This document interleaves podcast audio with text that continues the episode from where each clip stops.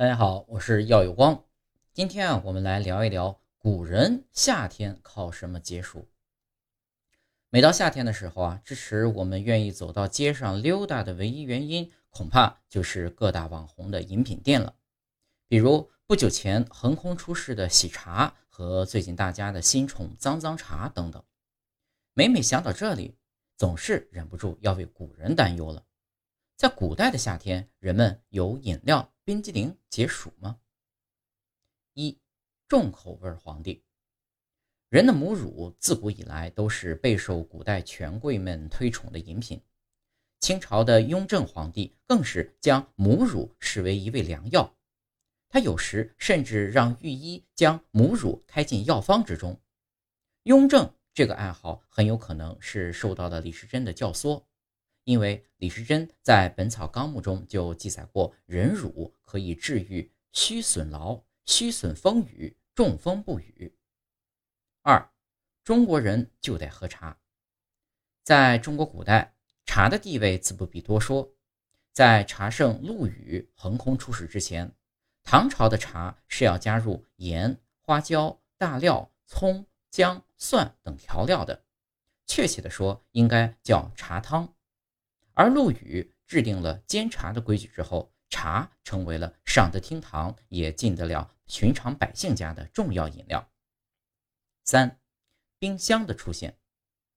战国时期，有条件的人家夏天一般会喝掺了蜂蜜的蜜水，普通人家有时呢会用水井冰镇蜜水，而王侯将相之家则更是发明了冰箱，也就是冰鉴。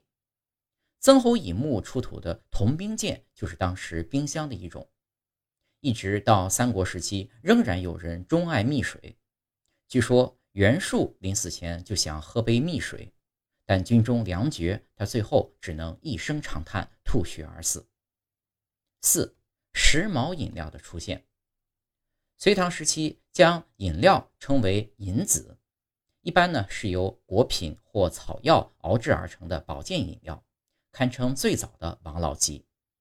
当时的长安城里遍布银子店，现调现煮。甚至还出现了类似于现在网红店的银子店，号称能治千种之疾，门外常年排队，甚至有黄牛将其炒到百文受益富。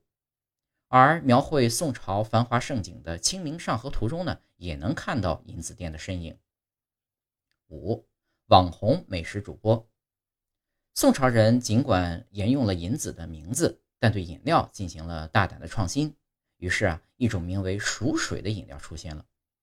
熟水中一般会加入一些茶或中药，让它变成治疗暑湿困脾的功能饮料，堪称古代红牛。而向来以爱喝酒闻名的著名女词人李清照，甚至自己研发了富含维生素、矿物质的白豆蔻熟水，在当时啊，应该是美食专栏主播级别的人物。六，蒙古人喝什么？据说当年蒙古人西征中亚时啊，带回了一种被称为李木的水果，也就是柠檬。将柠檬制成果汁之后，忽必烈喝了赞不绝口，甚至专门在广州设置御果园，栽植了八百多棵柠檬树。忽必烈执政时期，甚至还出现过类似冰激凌的冰制食品，但为了保守制作工艺的秘密，这种冰激凌除了王室之外是吃不到的。七。果汁和碳酸饮料，从元朝起，一般将果汁称为渴水。忽必烈最爱喝的柠檬汁呢，就叫李木渴水。明朝、清朝也都将果蔬型的饮料通称为渴水。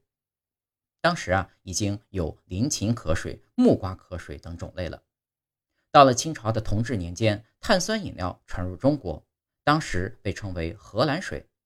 不过，这种罕见的饮料一般只会出现在达官显贵们的宴席之上。